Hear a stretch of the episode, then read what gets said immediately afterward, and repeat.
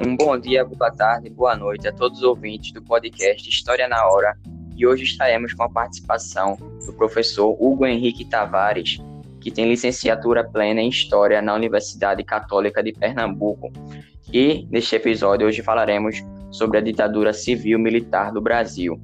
Primeiramente, vamos começar com os antecedentes desse evento, esse evento histórico. Após isso, vamos falar um pouco sobre os governos desses militares e depois vamos às perguntas em que entrevistaremos o nosso professor de história. Primeiramente, é, entrando nos antecedentes, vamos entender que no ano de 1960 houve a campanha para a sucessão de Juscelino, após o governo de Juscelino Kubitschek, em que houve o aparecimento de uma figura contraditória chamada Jânio da Silva Quadros, que teve uma ascensão meteórica na política paulista, sendo um líder carismático e com o slogan de limpeza da corrupção, com seu, seu símbolo sendo a vassoura. Porém, ele vai é, herdar uma grave crise econômica, a dívida externa e inflação de governos anteriores. Além disso, vamos ter como vice o herdeiro político do getulismo, João Goulart. Como medidas desse governo, vai haver o congelamento dos salários, corte nos subsídios para trigo e petróleo no objetivo do controle da inflação. Tudo isso vai gerar um tumulto e insatisfação. Já na política externa, ele defendia a abertura do leque, querendo que, para, para reduzir essa inflação, ele objetivava estabelecer o aumento das relações com países estrangeiros, reaproximando assim com nações do bloco capitalista, o que vai gerar uma grande oposição por parte dos militares e conservadores. No ano de 1961, vai haver a condecoração de Ernesto Che Guevara como, como a Ordem do Cruzeiro do Sul, que vai ser um ato considerado de loucura pelos políticos conservadores e, sua, e seus apoiadores. Além disso, essa ação vai resultar no rompimento da UDN com o governo e a oposição de Carlos Lacerda, além da perda de apoio de grandes empresários e grupos dominantes. E aí também as imprensas vão romper, o que vai resultar na, na, na renúncia de Jânio Quadros, sendo pressionados pelas forças terríveis que eram dita, ditas por ele.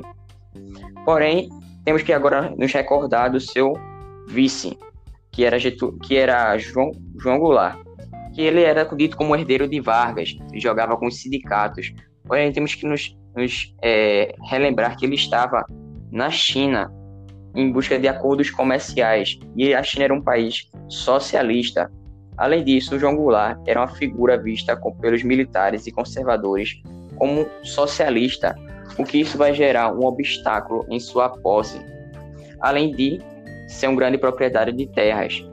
Ele não gostava das reformas agrárias, mas mesmo assim era dito como socialista o que vai resultar no medo de João Goulart em voltar para o Brasil. Isso no, no objetivo de, caso ele sofra uma interceptação por parte dos inimigos políticos e oposição. Aí vamos ter a frente legalista para defender a sua posse, que é liderada por Leonel Brizola e pelo general Machado Lopes, além de líderes sindicais, trabalhadores e profissionais liberais. Tudo isso visando o cumprimento da Constituição de 1946, que garantia isso, mas os conservadores não queriam. O que vai resultar, posteriormente, na vinda de João Goulart pelo Brasil, pelo Uruguai para entrar no Brasil, e ele vai justamente pelo caminho do Rio Grande do Sul, onde ele tinha esse apoio de Leonel Brizola. O Congresso vai lançar uma proposta para Jango ir à posse. Essa proposta vai ser imposta que é a implementação de uma república parlamentarista. Esse parlamentarismo não havia no Brasil desde o período imperial, que denominava a divisão do poder é, executivo e legislativo na presidência. Portanto, Jango vai assumir com poderes limitados. Tancredo Neves será seu primeiro-ministro. Porém, contudo, todavia, vai haver um plebiscito em 1963, em que vai perguntar ao povo se eles querem uma república parlamentarista ou pre presidencialista, o que vai haver a vitória do presidencialismo. E Jango agora assume sem nenhuma interferência. Aí vamos ter as características do governo de Jango para que a gente possa para que a gente possa ter um, um contexto melhor para que haja a entrada dos militares no poder por meio do golpe. Vai haver o nacionalismo e reformismo. além dele ser um estrategista político em buscar aliar as ideias, as ideias da esquerda e da direita. E esse nacionalismo do governo de Jango vai de tudo em contra aos os empresariados militares e contra o contexto em que estava se passando naquele momento, que era a Guerra Fria. Ele objetivava com a política reformista a, reforma, a reformulação da estrutura política, educacional e eleitoral.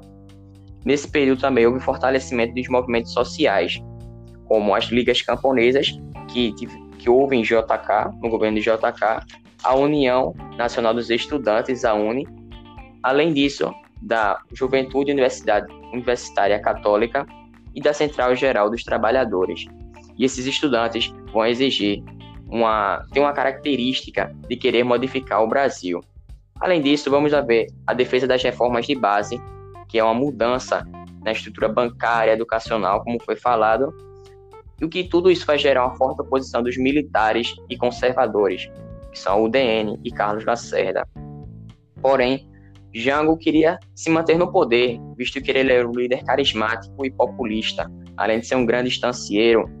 Nesse período, vamos ter o Plano Trienal de Desenvolvimento, que objetivava a redução da inflação e a retomada do crescimento econômico do país, em que ele vai eleger alguns ministros, dentre eles Celso Furtado, e que esse plano vai priorizar a desapro desapropriação dos latifúndios improdutivos a estatização de refinarias particulares de petróleo, redução da dívida externa e além da diminuição da inflação, e manter o crescimento econômico sem sacrificar os trabalhadores.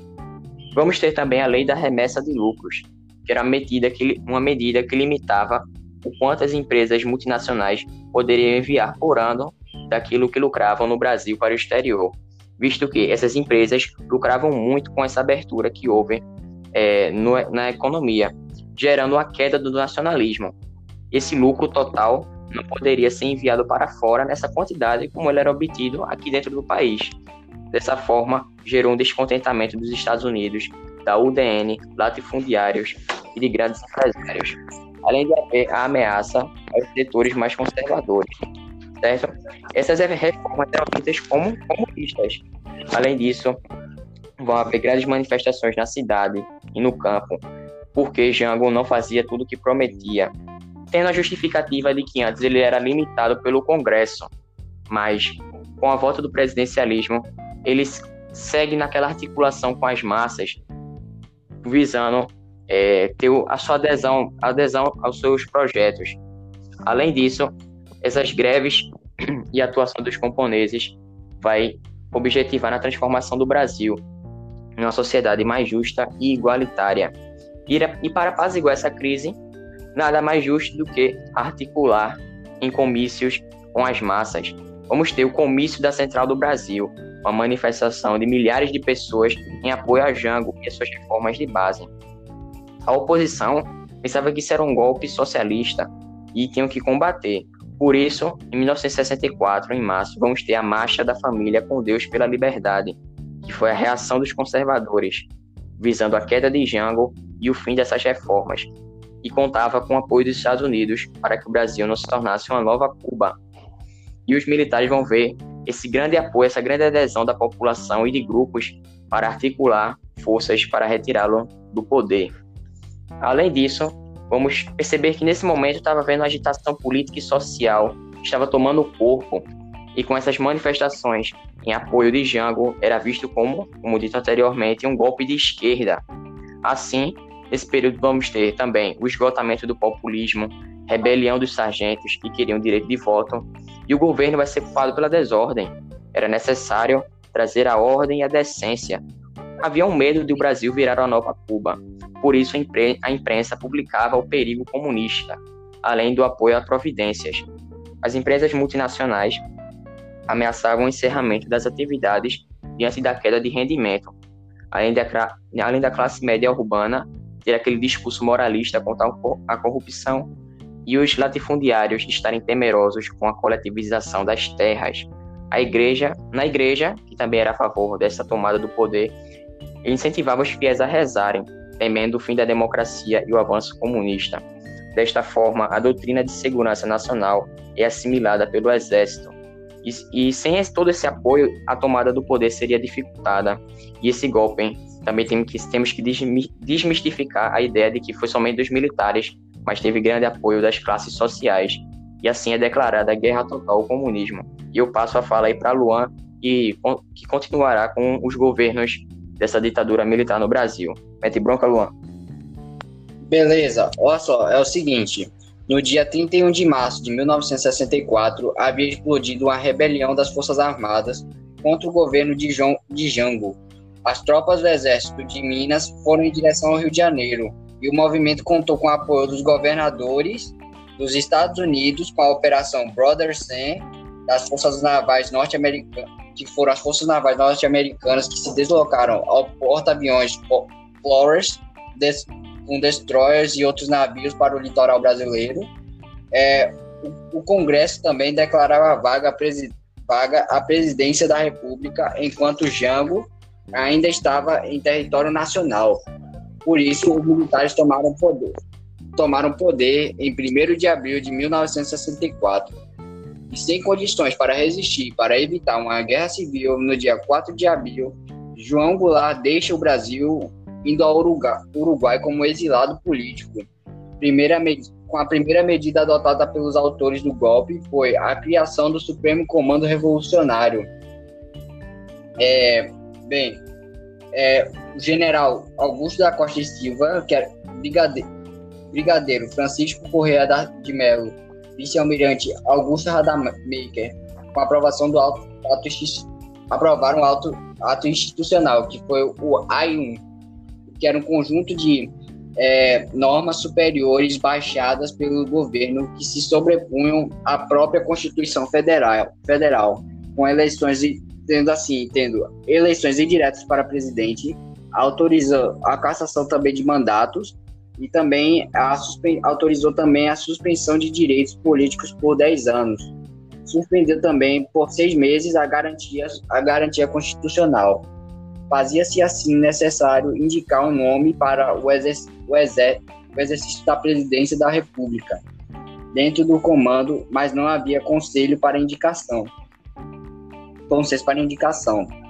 De isso ocorreu uma divisão entre os militares. De Costa Silva, que era da liadura, pretendia assumir, mas não, não contava com o apoio das outras alas do exército. E, op, e optou pelo Marechal, Humberto Alencar Castelo Branco a linha moderada, que era que pretendia não colocar uma, uma, uma ditadura, mas sim meio que um, um, tipo de governo democrático. Já a linha dura pretendia colocar uma ditadura, é porque achava preciso. É, bem, acredito, aí houve o governo Castelo Branco que acreditava-se que após combater todos os povos oposicionistas passaria-se o governo para as mãos civis ou melhor, para os grupos que apoiavam a UDN. Caçou e suspendeu os direitos de, de JK, Jânio, Jânio Quadros e João Goulart. Rompeu também as relações com Cuba. Foi, também foi extinta a lei de remessa de lucrar. É, houve também a criação do SNI, que é um mecanismo de repressão com o, a função de é, municiar o governo com informações de todas as ordens é, sendo amigos ou inimigos é, do regime. O SNI significa Serviço Nacional de Informação, e formando também uma poderosa rede de informação também no é, com esse SNI. É, também foi criada, foi criada a PAE, PAEG, que significa Plano de Ação Econômica do Governo, que é um conjunto de medidas para solucionar a crise econômica. Nisso houve a primeira fase, que era eliminar a inflação, normalizando as relações com o sistema financeiro internacional. A segunda fase estimulava o crescimento econômico. Também é, tinha, o, tinha o corte de gastos, aumento de tarifas e impostos, e também foi instituído o AI-2 é, em 1965, que é a extinção dos, dos antigos partidos na, da, na adoção do bipartidarismo Sendo assim, foram criados o partido da Arena, que era mais de militares, e o MDB, que era um partido que significa Movimento Democrático Brasileiro. Também foi criada a Aliança Renovadora Nacional, que era a, que era a Arena, é, partido do governo. é, a Lei de Segurança Nacional e o MDB era a, o partido de oposição concedida. Já a lei, também houve a Lei de Segurança Nacional, que era o instrumento jurídico para enquadrar os inimigos da pátria. Também, aí depois disso, houve o AI-3, em 1966, que eram as eleições indiretas para governadores e vice-governadores, nomeação dos prefeitos dos, das, dos, das, das capitais dos governadores. É, houve o AI-4, que definiu a criação de uma nova Constituição e promulgada em 1967, reforçando o poder executivo, executivo. Sendo assim, seria um governo de base autoritária, mais ou menos. É, aí depois do, do Castelo Branco, houve o governo Costa e Silva, que era conhecido como General Liadura, e houve o endurecimento do regime e progrediu individualizando é, qualquer oposição parlamentar. Com a criação da Frente Ampla, é, houve a criação da Frente Ampla, que é o movimento que exigia a é democratização, reunindo políticos como JK, Jango e Lacerda, manifestações estudantis da, U, da, da UNI contra o governo, e houve também a morte do estudante Edson Luiz de Lima, de Lima Santo, no Rio de Janeiro, em, mil, em 28 de março de 1968. A sociedade ficou indignada com isso e promoveu a passeata dos 100 mil em 21 de julho. Houve, e por isso houve aumento da, das manifestações que geraram maior repressão. Políticos do MDB também protestaram na Câmara contra os abusos do governo. É, um exemplo foi Márcio Moreira Alves, que propôs o, boicote dos desfiles da, da independência. É, aí houve, e houve também as greves em Contagem e Osasco, que mobilizaram centenas de operários. Depois disso, houve a sequência de manifestações que foram reprimidas violentamente por todo o país e acabou despertando a indignação das classes médias no Rio de Janeiro. Tratou, por fim, também as manifestações o governo tratou de por fim as manifestações populares que se intensificaram em 1968. Nisso houve o ato institucional número 5, ou o AI-5, que era o que era o, o último é, ato, mas era o mais, mais ditatorial, digamos assim. É, o, e por isso o governo decidiu então ampliar o mecanismo de repressão de modo a acabar com com subversivos decretado em 13 de dezembro de 1968. É, o AI-5 visava aumentar ainda mais o poder do presidente, é, fechar o Congresso Nacional, as Assembleias Legislativas e a Câmara dos Vereadores, intervir os estados, intervir estados, territórios e municípios, caçar mandatos eletivos por 10 anos, decretar o confisco de bens, decretar o estado de sítio, suspender garantias constitucionais é, referentes à, li, à liberdade de reunião e associação, censurar a imprensa, correspondência e telecomunicações e divisões públicas. É, e também houve a suspensão dos direitos políticos individuais, que era conhecido antigamente como habeas corpus. O AI-5 foi o ato mais repressor de todos, limitando muito a liberdade civis e política o, obje o objetivo era conter as manifestações contra a ditadura militar, que aumentaram então as prisões, torturas, desaparecimentos, assassinatos e exílio de opositores ao governo. Depois disso, houve os anos de chumbo, anos de chumbo com o governo EG Médici, que, contou, é, que foi depois de Costa e Silva. E bom, como surgiu esse governo? Bem, foi o seguinte: Costa e Silva adoeceu e é afastado em agosto de 1969. E o seu vice, Pedro, Pedro, Pedro Arleixo, que era um civil, é, ele é impedido de assumir, pois ele era, era considerado socialista também, digamos assim. É, e por isso a junta militar assume o poder e escolhe um novo presidente, o general Emílio Garrastaço Menezes conhecido também como General Linhadura, e esse foi o auge da ditadura, período que foi o período de maior repressão, com tortura e morte dos opositores, censura à imprensa e também acionamento, é, das liberdades individuais, é, cerceamento das liberdades individuais de pensamento. Peri é, também foi o período em que surgiram as guerrilhas urbanas e rurais, que foi como a guerrilha do Araguaia, que se refugiou no interior do Tocantins de Araguaia, e também houve os, os líderes da guerrilha, era Carlos Marighella, os líderes Carlos Marighella é, e Carlos Lamarca, que foram mortos e seus grupos dominados. É, mili os militares sufocaram as lutas, conseguiram sufocar as lutas armadas e com intensa repressão, prisões e torturas e assassinatos, considerados também como pessoas desaparecidas. Houve também a OBAN, que é a Organização Bandeirantes, o DOPS, que era o DOPS, que era o Departamento de Ordem Pública, Política e Social, e o DOICOD, que era o Destacamento de Operação de Defesa Interna. Esses três eram praticamente é, órgãos feitos para torturar as pessoas. É, houve, houve, durante esse governo de Egemedes, houve também o milagre econômico, que foi comandado pelo ministro da Fazenda, Delfim Neto. O milagre, o milagre econômico, é o crescimento econômico com grandes, é, com grandes, é, com grande, com grande, com grandes, com grandes com grandes obras pelo país e investimentos privados com capital nacional e estrangeiro. É, houve a tática utilizada para conquistar é, a sociedade brasileira e mostrar que o país crescia rapidamente.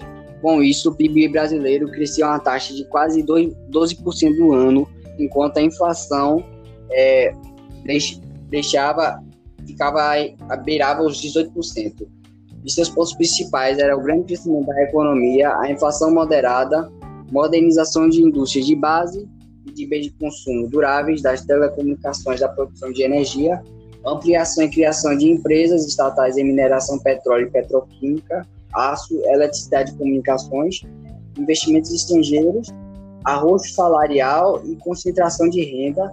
Também houve as obras estatais faraônicas. É, com a concentração de renda seria o seguinte: ricos mais ricos e pobres mais pobres. E também houve aumento da dívida externa.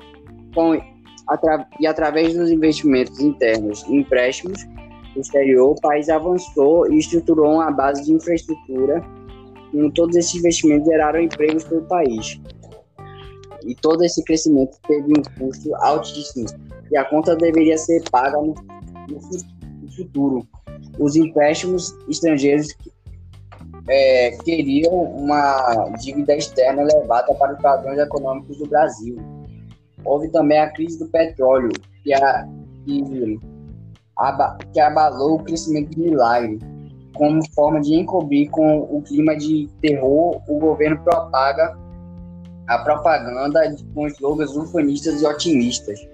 Como, por exemplo, você constrói o Brasil, Ninguém segura este país. Brasil, conte comigo. Brasil, ame ou deixe.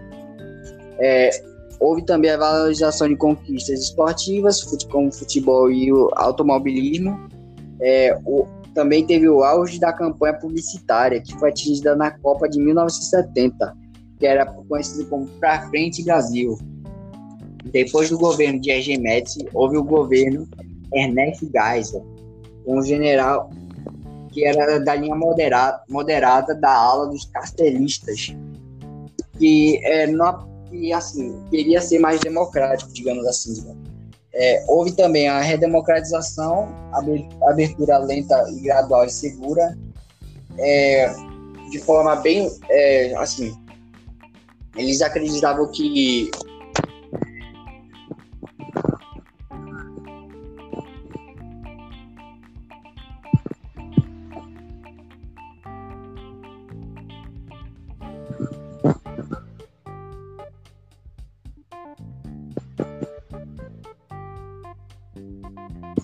não apoiava, já não apoiava mais essa parte da ditadura militar já.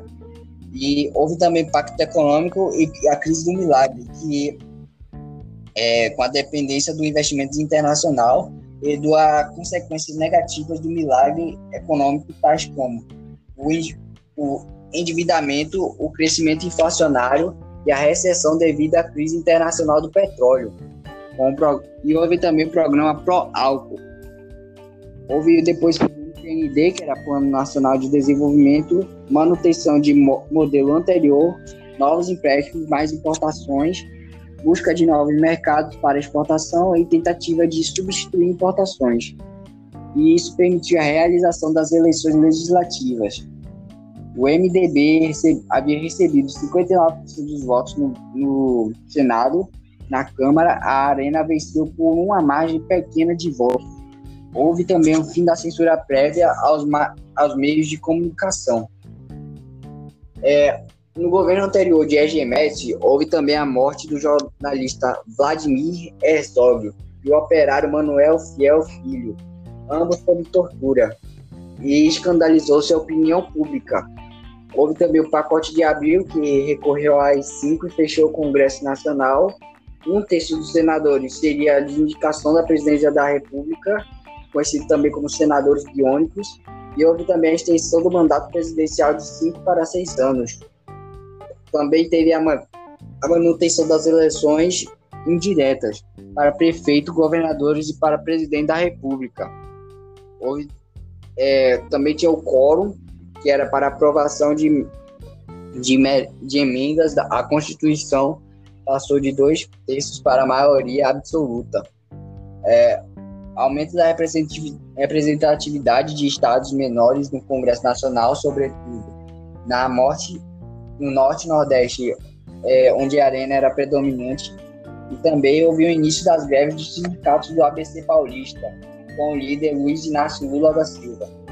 É, houve o antigo presidente do Brasil. É, o ressurgimento do movimento trabalhista brasileiro, o arroz salarial, que desejavam isso, né, o surgimento do movimento trabalhista. É, depois houve o, o, governo João Batista Figueiredo, que eram os últimos anos do regime militar, foi conduzido pelo general João Batista de Oliveira Figueiredo, da linha dura. Houve, né, é, João Batista Figueiredo, ele ficou como é, ele também tinha influência, ele também, o governo dele anterior sofria inflação dos outros governos, mas por conta da, e houve nesse governo crise econômica permanente, desemprego, empréstimos com altos juros e por isso o presidente da abertura assumiu dizendo que iria prender e arrebentar quem fosse contra a restauração do processo democrático. Houve também a conclusão do processo de abertura política. E no plano político revogou o AI-5, é, reestruturando, a, restituindo habeas corpus. Houve também a lei da anistia, e que é com prisioneiros e exilados políticos passariam a ter liberdade exceto para envolvidos com lutas terroristas, armadas e atos terroristas contra o governo. É, ao mesmo tempo, isso anistiava também os militares envolvidos com tortura e violência durante a repressão. Houve também o retorno de exilados políticos, como Prestes, Miguel Arraes e Vizola. E no ano de 1979, permitiu o retorno do pluripartidarismo, com a aprovação da lei de reformulação partidária. E o bipartidarismo foi extinto, a Arena virou PDS como Partido Democrático Social e em 1984 virou PFL, Partido da Frente Liberal. Já o MDB se dividiu em, se dividiu em quatro, é, como PP, Partido Popular, de, e com o líder Tancredo Neves, PMDB, Partido do Movimento Democrático Brasileiro, com Ulisses Guimarães, PTB, Partido Trabalhista Brasileiro, com Ivete Vargas, a sobrinha de Getúlio Vargas, e PDT, com o Partido Democrático e Trabalhista, de Leonel Brizola. E também houve o, o surgimento do PT, em 1980, Partido dos Trabalhadores, que era um sindicato paulista. Bem, a, houve também a reação da linha dura e de grupos que apoiavam a ditadura promoviam, promoviam atentados, é, bancos de, de revistas contra a OAB, que era a Ordem dos Advogados do Brasil. Em 1981 houve o atentado, atentado do Rio Centro. Em 1982 foram restabelecidas as eleições diretas para governadores, vitória de e houve a vitória de candidatos oposicionistas em 10 estados, inclu, incluindo São Paulo, Rio de Janeiro e Minas Gerais. Também houve a Sociedade Unida, passando a exigir eleições diretas para presidente, com restritas como direta já. Houve também a emenda Dante de Oliveira, que era a emenda parlamentar que exigia eleições diretas para presidente da República. Mobiliza, houve também mobilização nacional, que é com a campanha das diretas já, milhares de pessoas saíram às ruas e vetada, foi vetada pelo Congresso por 22 votos de diferença, mantendo assim as eleições indiretas. E agora faremos as perguntas com, com, o, com o vosso professor de História, Hugo. Pode começar, Luan, com as primeiras perguntas aí. Primeiramente, a gente já agradece em nome de toda a nossa produção, Luan e Carlos, né?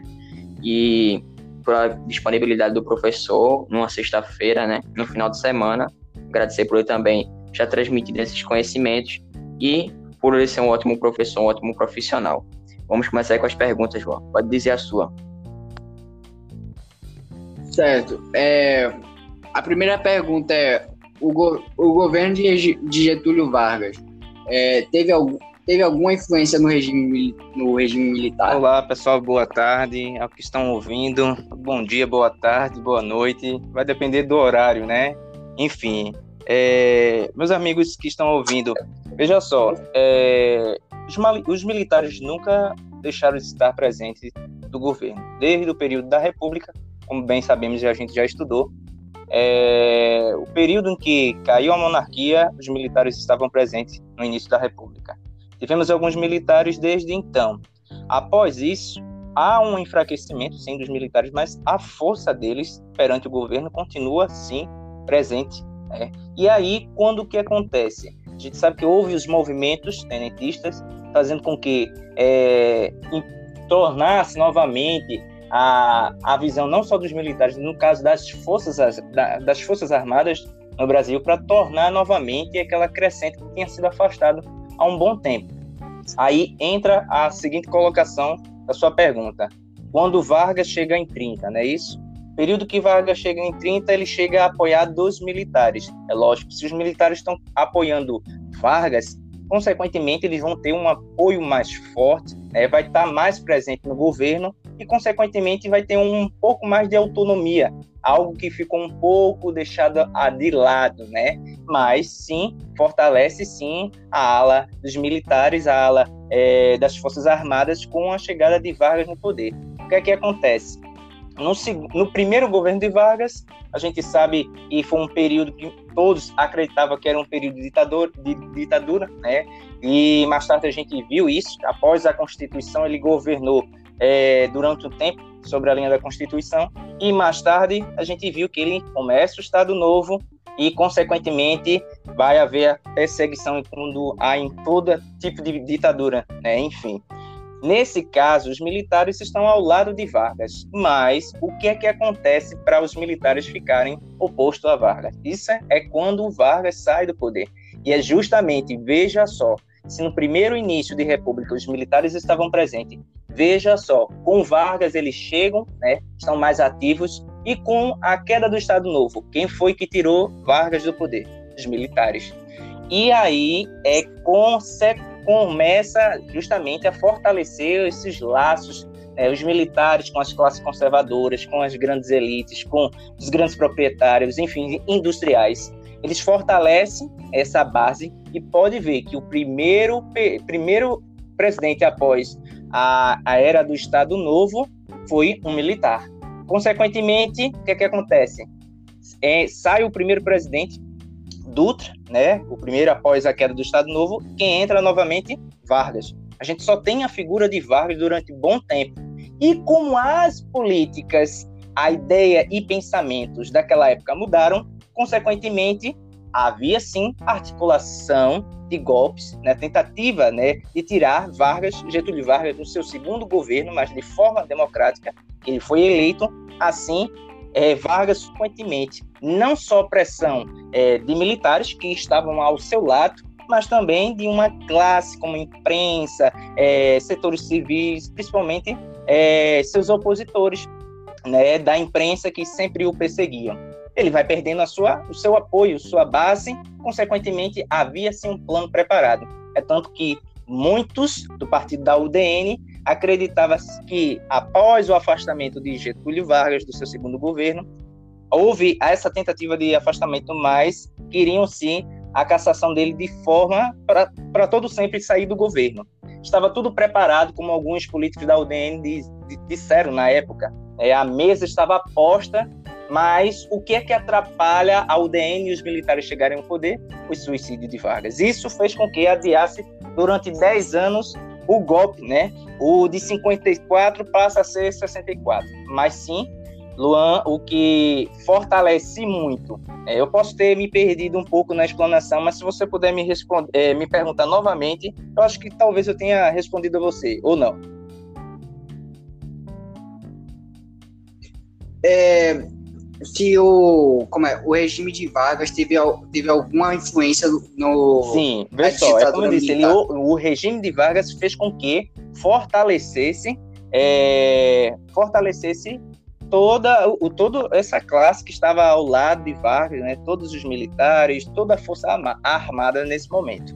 Mas o que é que impede esse fortalecimento fazer com que aconteça o golpe de Estado em 1954? É a morte de Vargas. E aí eles meio que dão uma pausa, mas nunca saíram né, do pensamento de dar um golpe de Estado. É tanto que JK também, após Vargas, vai sofrer várias consecutivas de, de ameaças de golpe. Então, desde aquele período de Vargas, sempre há nos ares a iminência de um golpe. Então, fortaleceu sim, Luan, os militares de toda forma na política, né, no governo do Brasil.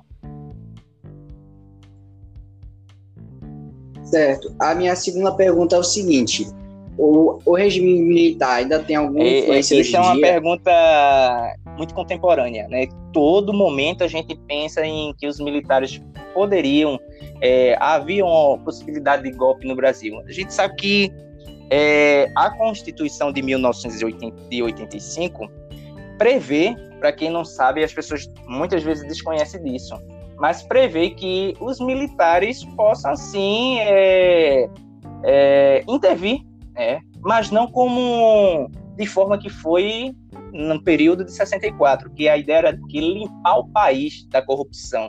Mas sim, quando é que os militares podem pode ser acionados? Assim que o presidente da República, o poder executivo, acionar eles.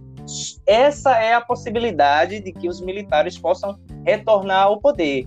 Mas é, a Constituição a proíbe. Mas sempre tem essa eminência de isso acontecer por conta da, do nosso, da nossa situação de governo, né? A gente está há mais de 30 anos de forma democrática, voltando para a democracia, mas há esse nos ares que há por conta dos nossos momentos políticos, corrupção, é, problemas né, no governo, sempre tem essa, é, essa iminência nos ares de pedir os militares no poder, de uma intervenção militar. Mas a Constituição a proíbe de que os militares façam que a mesma coisa aconteceu em 64. A única chance, teoricamente, dos militares chegarem no poder é quando eles fossem acionados pelo presidente da República. É, o poder executivo tem este poder, que é o chefe supremo das Forças Armadas, tem esse poder de é, acionar as Forças Armadas. Para quê? É, Para alguma turbulência, mas não da forma é, que foi em 64, que fecha Congresso, elimina os opositores de partido, acaba com a democracia. Isso é um pouco improvável, mas sempre está nos ares da nossa contemporaneidade de que os militares possam sim tomar o poder. Mas é porque a nossa redemocratização, a nossa democracia é recente, é, ela é nova comparada à dos outros países, ok? Ok. E agora, com as minhas perguntas, também pegando esse gancho da atualidade, vamos iniciar aqui, que é sobre qual a importância da desalienação da sociedade perante os acontecimentos da ditadura, que a gente hoje vê muita gente desalienada, desinformada, né, professor? Isso. Vê só, é... vamos, vamos, vamos pegar do princípio, desde o período da ditadura civil-militar no Brasil. Tiveram, como vocês bem falaram, apoio dos conservadores. Né? Os militares não podiam fazer a tomada do golpe de Estado sozinhos, né? precisava de um apoio. O apoio veio depois das políticas de Jango. Quando é que os militares chegam? Quando há o apoio dos Estados Unidos desde 1962. Os Estados Unidos vêm em constante parceria com os golpistas. Só que isso vai acontecer em 64. Aí os conservadores, a imprensa, a igreja, é, os grandes latifundiários, os grandes é, empresariais, enfim, todo esse apoio foi possível para que os militares chegassem no poder. E aí, quando é que vai acontecer essa essa dita des, é, como é que você falou desalinhação, né? Eu não escutei direito. Foi foi como desalienação. Isso. É, isso vai acontecer a partir do momento que vai cair a dita democracia. Como os militares chegam no poder, tem os atos institucionais, e isso vai fazendo que, com que o povo, nesse caso, os, alguns políticos, sejam afastados de estarem presentes na política. Há afastamento dos políticos com esses atos institucionais, fazendo com que a democracia ficasse mais distante. E os políticos que almejavam chegar no poder não chegariam porque os militares cada vez mais iam sentando na cadeira da presidência da República, por assim dizer. O que é que acontece? Quando há esse processo de afastamento dos políticos, né, aí vocês vão sentir que há um momento em que os setores civis vão ficar descontentes com a situação política da época. Aí vocês vão ver o quê? Marchas e manifestações, né? Isso tudo no Brasil todo. Vai haver mobilizações, aí vai ter as intervenções militares é, com repressões, violência. E isso vai fazendo com que setores civis vão querer é, se desagradando dessa situação, fazendo com que aconteça essa situação que você falou. Isso com o tempo, né, fica é, insustentável. Crises políticas, crises econômicas e, e perseguição de opositores e violência que era tamanha né, nesse período. Isso faz com que as pessoas venham mudar os seus conceitos. Que conceito? O dos apoiadores. Conservadores, imprensa, igreja, diversos apoios dos militares para chegar em 64 vai se afastando, né? Vai se desagradando dessa situação. Mas isso foi isso com o tempo, são 21 anos de, de ditadura civil militar no Brasil porque foi possível para que isso acontecesse. Vários setores que apoiaram vão mais tarde é, desaprovar várias medidas que os militares tinham né, durante o período do regime militar no Brasil. E faz com que as pessoas venham mudar esse pensamento e sim desejando a volta da democracia, que a gente só vai ver isso a partir de 1985. Vocês vão ver uma mobilização, assim como vocês falaram aí, é, da emenda Dante de Oliveira, as pessoas iam para a rua querendo né, o, o voto direto, né, permissão para que o voto direto, os, todas as pessoas pudessem votar para presidente, votar de forma democrática, né, poder ter esse direito. Isso nos últimos, nos dois últimos governos da ditadura militar, vai havendo esse processo de abertura. E quando há esse processo de abertura, o pensamento vai mudando, vai havendo essa é, esse, essa transformação. O pensamento de antes começa a abrir pensamentos para uma democracia novamente no Brasil.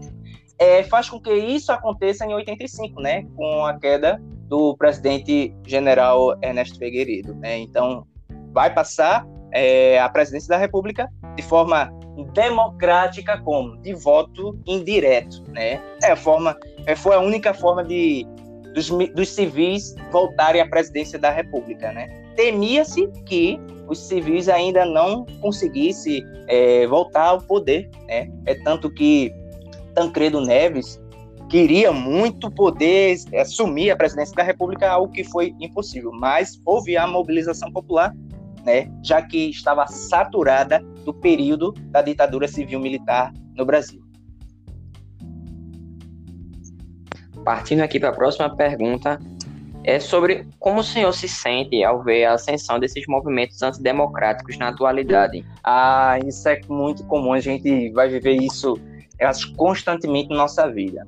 Enquanto o pensamento do, de nós brasileiros não mudar, de que forma? No nosso voto. Não podemos jogar nosso voto fora. Pode, temos que observar os nossos políticos, na, na verdade, os nossos candidatos, que nós estamos em ano de eleição, né? É, municipais, estaduais, é, é nesse momento que você tem que analisar qual é, é o menos pior. Porque primeiro a gente tem que começar de baixo, para depois chegar em cima e mudar toda a estrutura. É muito difícil viver nesse momento, desde 2010, que a gente está sofrendo com essa é, essas ideologias voltando novamente, de esquerda, direita, pedindo intervenção militar. É assim algo difícil de ver, né? Que muita gente, é, nos nossos antepassados, lutaram para a volta da democracia e tem gente que joga fora esse esse ato, né? Da, de voto, né? É, desprezando a participação política. É, é eu acho muito difícil para o nosso momento, porque é o momento para o, o, nosso país dar certo, a gente tem que, fato, estar envolvido politicamente. Não que eu tenha que saber tudo de política, mas exercer a minha cidadania, sabe? É, para que certos pensamentos, como estão surgindo, esses atos antidemocráticos estão surgindo, não venham acontecer. É a partir de vocês, jovens, que estão aí nos ouvindo, é, vocês, meus alunos, que estão aí também me me, me gratificando com essa participação de vocês, que você tem todo, é, todo um futuro pela frente e todo um conhecimento para você desfrutar para que não aconteça isso. É. Você, hoje, você é o futuro do amanhã, né? Eu, eu costumei ouvir isso, que no, eu, no meu tempo, eu era futuro do amanhã. Então, hoje eu tenho um conhecimento para que não aconteça o que os meus pais presenciaram, ou que os meus avós presenciaram. Enfim, né, o meu ato de cidadania é me inteirar né, da situação política para que eu possa votar no menos pior. Professor, mas o senhor está falando menos pior? É, porque até que esse conceito não caia, a gente vai ter esses, é, essas passeatas antidemocráticas, essa tentativa de é, querer uma intervenção militar no Brasil e desconhecendo do passado. Mas muitos vão dizer adorar o passado, né? Porque havia esse essa ideia do ufanismo, né? As pessoas não viam de fato como era que estava a realidade. Mas a gente sabe, pelo que vocês falaram, houve o crescimento econômico, houve, mas a consequência veio, veio depois. Então essa ideia de que os militares tomem o poder, ou esses atos antidemocráticos que estão acontecendo, é totalmente uma alienação, eu acredito, uma alienação de dessas situações passadas, acharem que o antigo, o bom, era algo bom nesse caso. O antigo dos, dos antecessores, é aquela perseguição política, né? o que era escondido era bom, mas não é bom. O bom é o que a gente vive hoje, podendo falar isso, né? Podendo estudar com tranquilidade, podendo ter o seu direito a voto, podendo é, explanar conhecimento, é, dizer o que é contra, o que é a favor, porque antigamente não podia isso, né? Se pudesse, você ou era é, ligado às coisas do governo, ou, ou, se você falasse, meu amigo, você podia dar tchau à sua família e, e tchau e benção, porque não, isso não era permitido. Mas hoje, veja o que é bom da cidadania. Né? A gente tem um privilégio de exercer o voto e de poder é, pensar no amanhã por conta do nosso voto. Então é isso, eu acho assim algo terrível que aconteça esse é, cada momento político, em cada momento de eleição que a gente tem no nosso Brasil, sempre aconteça essas ideias, né, esses conflitos de ideologias políticas até hoje. Muito obrigado, professor. Ótimas explicações. Agradecemos aí pela sua disponibilidade e por o senhor estar aqui, ter se comprometido nesse seu tempo, ter separado é, um momento para estar aqui conosco, compartilhando conhecimento com todos e eu vou deixar aqui algumas sugestões de filmes que são O Cabra Marcado para Morrer e o outro é Dossier Django. E para que o público consiga ver a, o contexto de maneira visual, cinematográfica. A gente agradece tua, sua participação, Hugo, foi fenomenal, realmente é uma enciclopédia. e diz aí, Luan, alguma declaração aí para o professor, se tem alguma coisa a falar? Beleza. É, valeu aí, professor, pelo, como é, pelo, por estar aqui com, no nosso podcast conosco, é, é, por dar nos conhecimento, um pouco de conhecimento certo. ao nosso público. Eu que é agradeço, pessoal. Valeu. Qualquer coisa pode contar comigo. Eu fico feliz em poder ajudar e contribuir com o conhecimento, tá bom? Certíssimo, professor. Contamos com sua participação sempre. Se eu quiser, só nos acionar. Ok. A gente agradece por tudo. Agradecemos a paciência do público, a toda a compreensão. Espero que todos tenham entendido o contexto. E a gente fica por aqui. Muito obrigado a todos. Abraço Valeu, vocês. falou. Abraço.